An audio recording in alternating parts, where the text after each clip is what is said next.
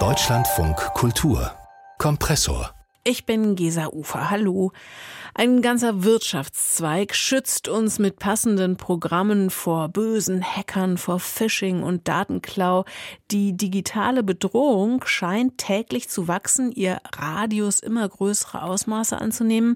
Unser Reflex darauf, noch größere Vorsicht, noch ausgefeiltere Abwehrmaßnahmen.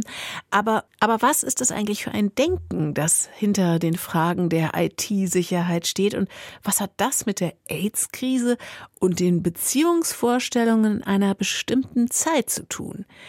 Die Medienwissenschaftlerin Marie-Louise Schneien hat an der Uni Bochum genau zu diesem Feld geforscht und sie hat gerade ein Buch dazu herausgegeben, Titel Die unsicheren Kanäle, negative und queere Sicherheit in Kryptologie und Informatik.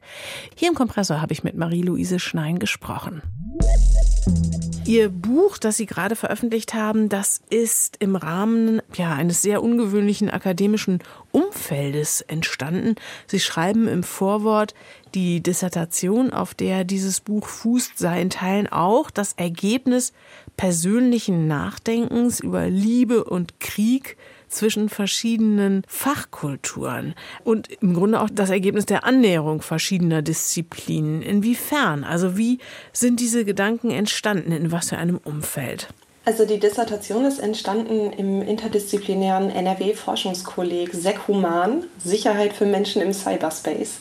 Und ich war dort die einzige Medienwissenschaftlerin inmitten von zwar auch anderen GeisteswissenschaftlerInnen, aber vor allen Dingen auch von ForscherInnen aus der IT-Sicherheit und aus der Kryptographie. Und ich habe auch sehr eng zusammengearbeitet mit einem Forscher aus der Kryptographie, der mir auch mit Rat und Tat zur Seite stand bei vielen meiner Fragen. Hm. Also ein ganzer Sonderforschungsbereich. Fangen wir jetzt doch nochmal mit den Basics an, wenn wir über IT-Sicherheit sprechen. Was genau meinen wir da und warum ist das so interessant und wichtig, wie wir darüber sprechen? Genau, also typischerweise meinen wir, wenn wir über IT-Sicherheit sprechen, Sicherheit vor einem Angriff. Wie dieser im Detail aussieht, das ähm, ist dann jeweils situativ unterschiedlich, aber man kann es sozusagen ein wenig von Privatheitsdiskussionen abgrenzen, weil es wirklich ganz gezielt ums Angegriffen werden geht. Und dann könnte man jetzt noch zwei Bereiche unterscheiden. Das eine ist irgendwie die Sicherheit, die die Kommunikation von Menschen untereinander oder die Kommunikation von Menschen mit Maschinen betrifft. Und der andere Bereich wäre wirklich die Kommunikation von Maschinen untereinander, also wo Menschen eigentlich gar nicht mehr reinschauen. Aber das muss ja auch sicher sein.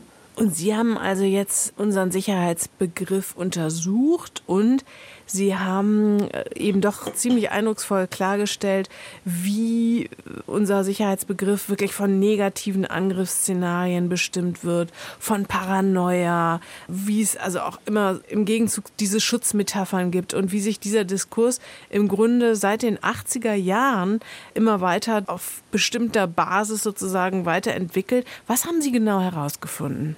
Also es gibt diesen Zusammenhang erstmal zwischen IT-Sicherheit und der AIDS-Krise und das ist eigentlich recht augenfällig sozusagen, wenn man einmal ähm, anfängt in der Materie ein bisschen rumzugraben. Also die 80er Jahre sind ja geprägt vom Kalten Krieg und natürlich von der AIDS-Krise. Und in den 80er Jahren sind gleichzeitig Computer, die so erschwinglich werden, dass man sie sich ins eigene Zuhause stellen kann, relativ neu und damit gesellschaftlichen Aushandlungen unterworfen. Und die Fragen, wie man mit diesem neuen Medium umgeht und was dieses neue Medium irgendwie könnte, die orientieren sich recht schnell am Diskurs über HIV und AIDS. Natürlich fällt sofort auf diese Analogie, allein was die Semantik betrifft. Also wir sprechen ja auch von Computerviren. Sie finden aber auch heraus, dass tatsächlich die ersten Viren im Zusammenhang mit AIDS verbreitet wurden. Das müssen Sie uns noch mal erklären. Also da gibt es ein sehr markantes Fallbeispiel, das ist der AIDS Information Trojaner. Und das war sozusagen ein, ja, ein Vorläufer von dem, was wir heute unter dem Begriff Ransomware kennen. Also das ist eine Software, die ähm, die eigenen Daten auf der Festplatte verschlüsselt und sozusagen gefangen hält und ein Lösegeld erpressen möchte. Und dieser Fall des AIDS Information Trojaners, das war so Anfang der 90er, der ist deswegen so ungewöhnlich, weil der Mensch, von dem man ausgeht, dass er diesen Trojaner programmiert hat, selbst ein Forscher war, der eben über AIDS geforscht hat zu dem Zeitpunkt. Dieser Trojaner war versteckt auf einer Diskette, auf der wiederum ein Programm war, das über die eigenen Risiken AIDS zu bekommen aufklären sollte. Das heißt, wenn man ähm, dieses äh, als Infoprogramm getarnte Ding äh, ausgeführt hat im Computer, dann kam irgendwie schon auch eine Warnung. Die haben die meisten überlesen, wie man halt heute auch irgendwie Lizenzbedingungen so akzeptiert und wegklickt. Und dann ist auch erstmal gar nichts passiert. Also man konnte irgendwie diesen Fragebogen ausfüllen, der da in dem Programm enthalten war. Und während man das aber gemacht hat, wurde sozusagen die Schadsoftware installiert. Die hat dann gewartet, 90 Reboots des Computers abgewartet. Ähm, das ähnelt sozusagen ne, der Latenzphase nach einer HIV-Infektion. Und beim 90. Reboot ging dann die Schadensroutine los. Und das hat dann beinhaltet, dass die Dateien einfach alle verschlüsselt wurden und eben eine Lösegeldforderung ausgespuckt wurde vom Rechner. Frau Schneiden, Sie haben herausgefunden, dass es in den 80er Jahren nicht nur eine zeitliche Übereinstimmung zwischen der AIDS-Krise und der Bedrohung der digitalen Sicherheit gab. Sie finden auch heraus, wie diese Debatten sich immer weiter vermengen und wie sich möglicherweise dann auch unser Denken, unsere Angst oder sogar Paranoia dann weiterentwickelt. Wie lässt sich das beschreiben?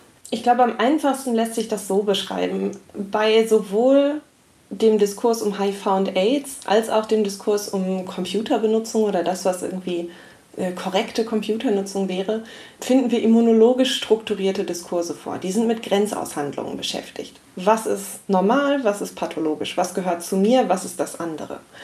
Und man sieht, wie sich das sozusagen für Computer weiterentwickelt hat, ähm, wenn man sich anschaut, welche Lösungsansätze es denn so gab, dafür dass man halt gerne äh, Sicherheitsprobleme bekämpfen möchte. So, da gibt es einmal technische Lösungsansätze, wo man zum Beispiel probiert hat, so eine Art Immunsystem für Computer nachzubauen. Also eine Software, die sozusagen den Computer permanent überwacht und die sich dann überlegt, okay, hier kommt jetzt neue Software, ist die Teil vom Computer? Ist das normal, dass die hier ist? Oder sollte man die ähm, besser bekämpfen oder löschen? Und dann gibt es aber auch so UserInnen-zentrierte Lösungsansätze, ähm, wie zum Beispiel die Idee einer digitalen Hygiene oder von tatsächlich in Anlehnung an äh, Safe Sex gibt es so etwas, das nennt man Safe Hacks. Mhm. Ähm, ich frage mich gerade so ein bisschen, was ist daran problematisch? Man kann doch sagen, ja, äh, da gibt es diese Analogien, so weit, so gut, aber Ihr Ansatz ist ja der, dass Sie genau diese Analogien doch auch für sehr, sehr schwierig halten. Warum? Mhm. Also wenn wir uns sowas wie, ähm, wie, wie digitale Hygiene oder so als Ansatz anschauen, das bedeutet, dass man irgendwie das, was man kennt oder weiß über die eigene Körperhygiene, das soll man auf seinen Computer ausdehnen. Und damit werden sozusagen Computer als Körper imaginiert. Das ist gar nicht so unwichtig, dass wir sozusagen davon ausgehen, dass diese technischen Geräte auch so eine Art Körper hätten wie unser Körper.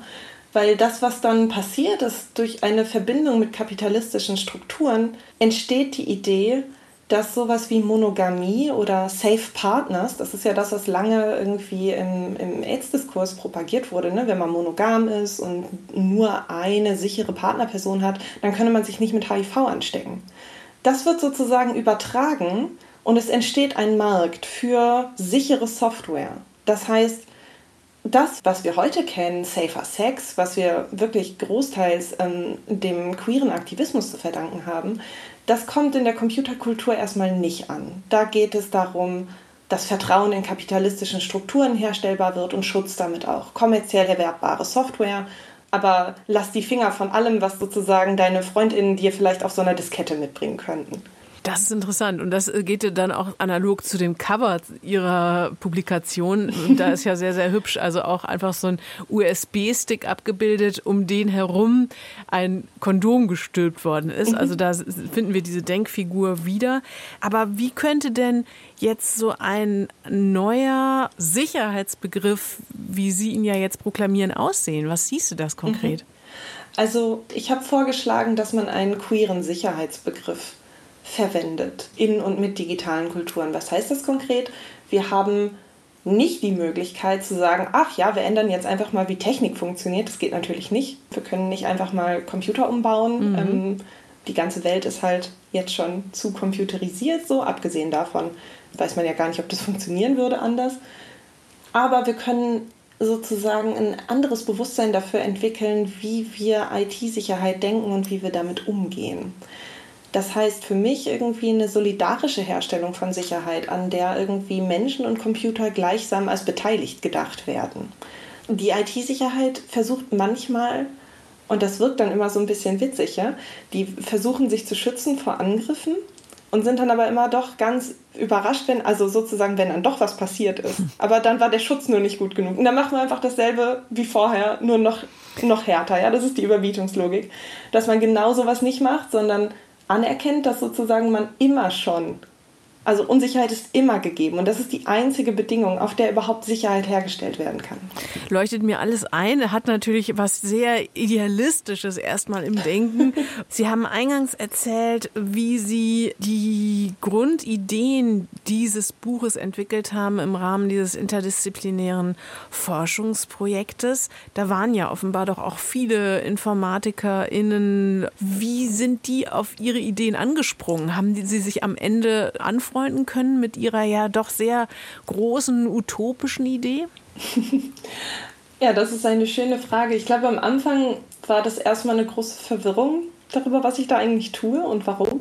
Gen Ende konnten die sich, glaube ich, schon anfreunden, weil was wichtig ist, ist sozusagen zu erhalten, dass es Praktiken gibt innerhalb der IT-Sicherheit als Fach, ja, oder als, ähm, als Beruf. Es geht nicht darum, das alles abzuschaffen. Das wäre nicht nur enorm absurd, sondern auch enorm respektlos.